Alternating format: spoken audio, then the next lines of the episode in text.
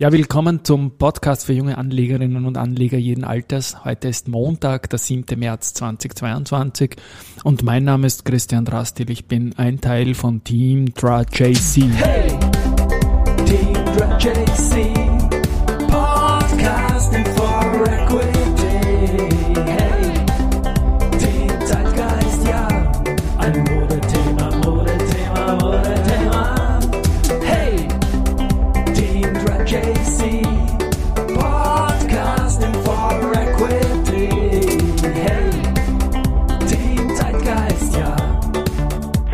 Dra JC.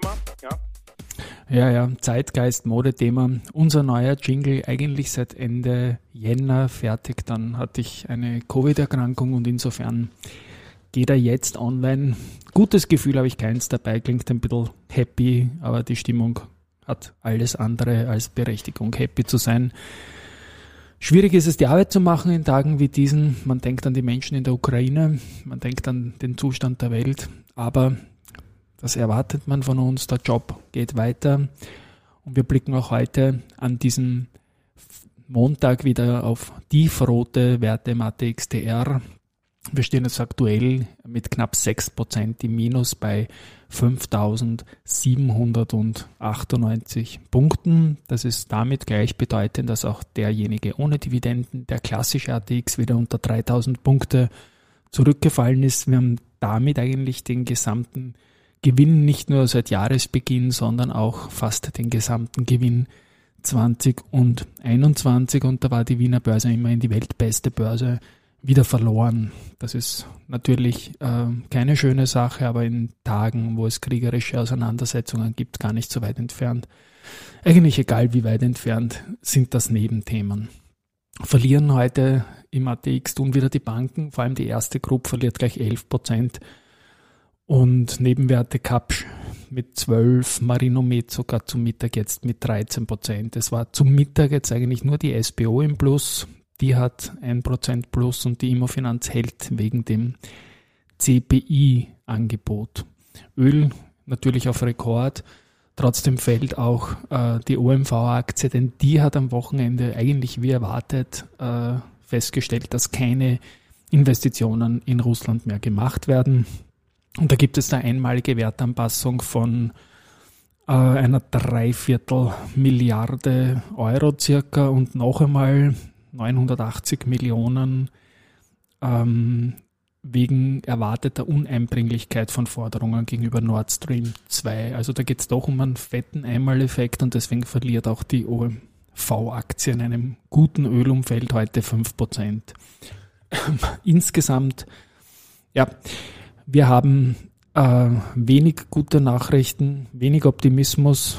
Manche tun ihr Geschäft weiter. Wienerberger zum Beispiel sieht in den aktuellen Kursniveau eine gute Gelegenheit, eigene Aktien zu erwerben. Ich meine, irgendwas muss man machen und jetzt gibt es 100 Millionen Euro äh, Aktienrückkaufprogramm. Die Wienerberger macht das immer wieder. Eine gute Sache, glaube ich auch, und ein, ein Signal gerade jetzt. Veränderungen gibt es im Russland-Ukraine äh, wegen des Konflikts auch in dem Top-Picks-Portfolio von Raiffeisen Research. Da ist es so, dass die OMV gegen die Strabag getauscht wird.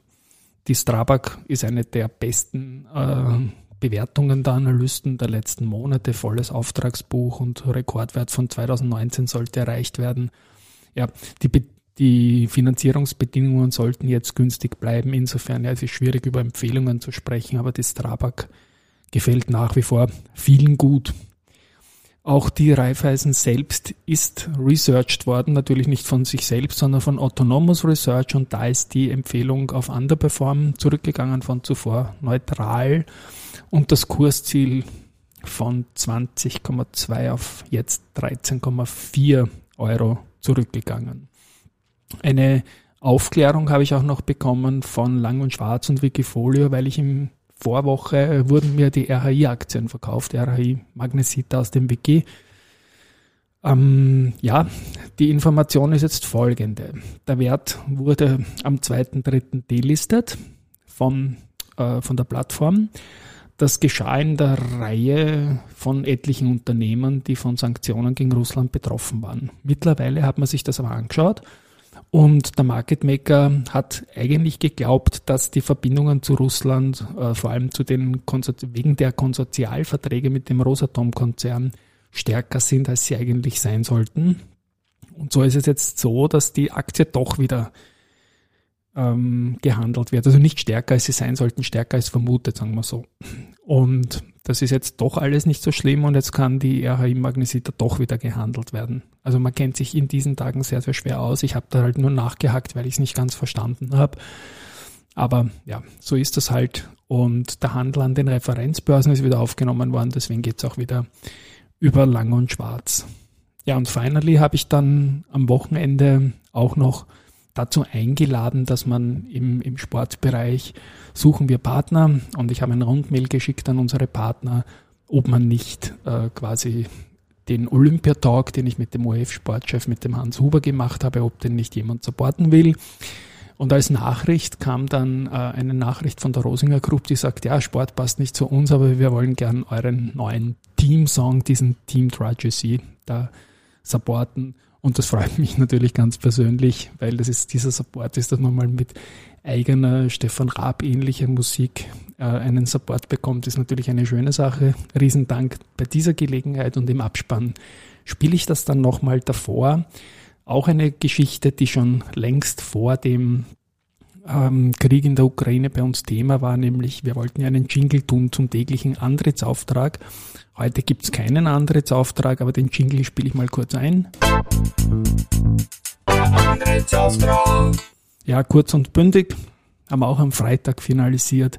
Und ja, in diesem Sinne hoffentlich bald, bald, bald wieder mit besseren News und Baba. Hey, Team Tragedy.